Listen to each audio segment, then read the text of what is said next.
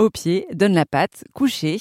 Quand on évoque le dressage d'un chien, on pense souvent à cette méthode qui consiste à donner des ordres à notre toutou, puis à le récompenser lorsqu'il accomplit son devoir. Mais certains professionnels prônent un autre type d'éducation. C'est le cas de Marine Sana, qui est éducatrice canin dans le Jura. Elle vous raconte son parcours et son amour pour les chiens sur RZN Radio. Alors, je pense que c'est quelque chose qui est, qui est venu progressivement. Euh, moi, j'ai toujours été sensible au, au, règne animal, en fait, au comportement des animaux, leur communication, leur système social et puis leur intelligence. Et, euh, du coup, j'étais, j'étais aussi fascinée par la relation entre l'homme et le chien, entre, entre ces deux espèces euh, distinctes, en fait. Et, et par la suite, j'ai vraiment, vraiment eu envie de, de tout savoir sur le chien, en fait c'est pour ça que j'ai fait, ma formation, entre autres. Mais c'était aussi parce que j'avais vraiment envie d'aider le monde animal à être mieux considéré. Et j'avais vraiment des envies de partir loin pour aider des espèces en voie de disparition, etc.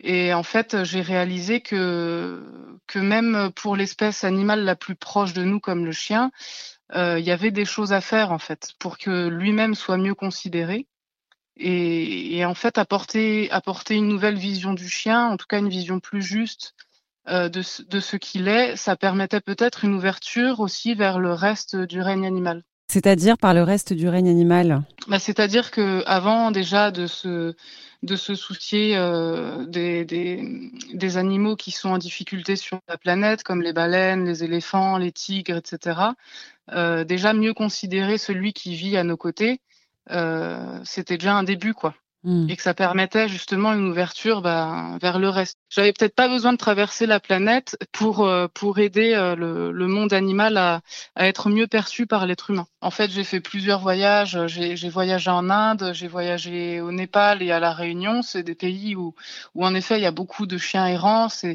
c'est une autre culture que les gens ont autour de de cet animal-là. Et oui, la maltraitance dont j'ai pu être témoin m'a m'a donné envie de, de, faire quelque chose en fait.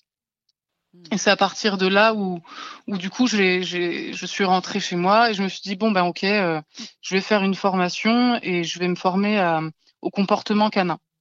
Et, et donc c'est, c'est, c'est à partir de là que j'ai, j'ai voulu transmettre ma vision du chien et, et apporter plus de connaissances aux gens euh, autour de cette espèce. D'ailleurs, votre vision de l'éducation canine euh, est un peu différente des autres parce que vous privilégiez la communication avec le chien. Oui, tout à fait. en fait, euh, l'approche, euh, de l'éducation, comme je l'aborde, elle est, elle est systémique en fait. C'est-à-dire que pour éduquer le chien, on prend en compte de nombreux aspects de sa vie, son environnement, sa famille d'adoption, sa sensibilité et ses besoins. Donc euh, à partir de là, euh, en fait, on, va apprendre vraiment à communiquer avec le chien en se basant sur son mode de communication, qui est essentiellement gestuel, postural, etc. Et, euh, et on va créer une relation sans avoir à passer par un artifice tel qu'une friandise. Donc pour récompenser le chien ou renforcer un comportement chez lui, on va potentiellement utiliser la voix, la caresse ou euh, une posture qui va euh, valider son comportement et le renforcer du coup. Une posture, c'est-à-dire comment ça se traduit? Une posture, c'est-à-dire que euh, en fait, le, le, la communication canine, elle s'articule autour de la gestuelle. Donc, c'est-à-dire ses postures, le port de la tête, le port de la queue, l'orientation du corps, la tension ou la détente du corps et ses déplacements, la manière dont il va se déplacer, par exemple, vers un congénère, euh, est-ce qu'il va y aller en courant? Est-ce qu'il va y aller en faisant une courbe? Est-ce qu'il va s'arrêter? Est-ce qu'il va se coucher? Tout ça, en fait, tous ces éléments-là permettent euh, de mieux comprendre euh, comment le chien se sent émotionnellement et quelle intention il a. En fait. Et une fois qu'on apprend à avoir cette lecture comportementale, on est plus à même, nous, d'établir une communication basée également sur nos postures et sur nos déplacements. C'est-à-dire, euh, est-ce que mon corps est orienté vers lui quand je le rappelle, par exemple? Et si c'est le cas, dans ce cas, ça veut dire pour le chien que on essaye de le ramener à nous avec notre voix, mais que notre corps, en étant tourné vers lui, euh, va le pousser à avancer, va lui donner l'indication de on va dans cette direction. Et donc souvent, on est dans des, dans des incohérences en fait entre nos demandes verbales et euh, notre communication non verbale dont on a très peu conscience. Est-ce que vous pouvez nous donner un exemple euh, d'une situation où un maître ne serait pas en cohérence entre ce qu'il raconte et la position de son corps finalement? Oui, ben du coup c'est l'exemple que je viens de donner. Par exemple, quand on rappelle notre chien, euh, souvent on lui fait face, souvent nos épaules sont tournées vers lui, et parfois même on avance vers lui alors qu'on lui demande de revenir.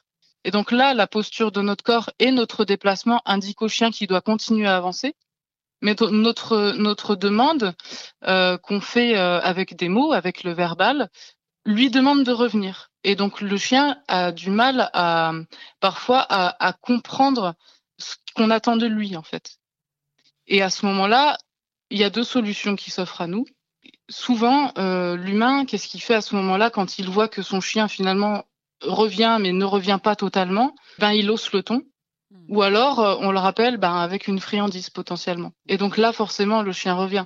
Mais on peut se passer de ces artifices, comme la fermeté ou la friandise, en étant dans une cohérence posturale, en fait. C'est-à-dire que si moi, euh, au lieu de faire face au chien quand je le rappelle, je me mets soit de profil ou alors je fais un léger demi-tour, le chien va mieux comprendre ce que j'attends de lui. Et ça m'empêchera pas de, quand il fera demi-tour pour me rejoindre, de l'encourager en lui disant euh, que, en lui disant par exemple, c'est bien, tu viens me voir, super, bravo.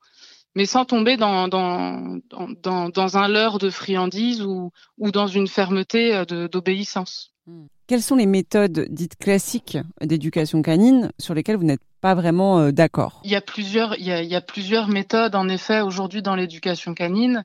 Euh, les plus répandues, ça va être euh, ce qu'on appelle les méthodes traditionnelles, donc qui s'appuient sur l'obéissance, le rapport de force et l'intimidation, où on va mettre vraiment du contrôle sur le chien.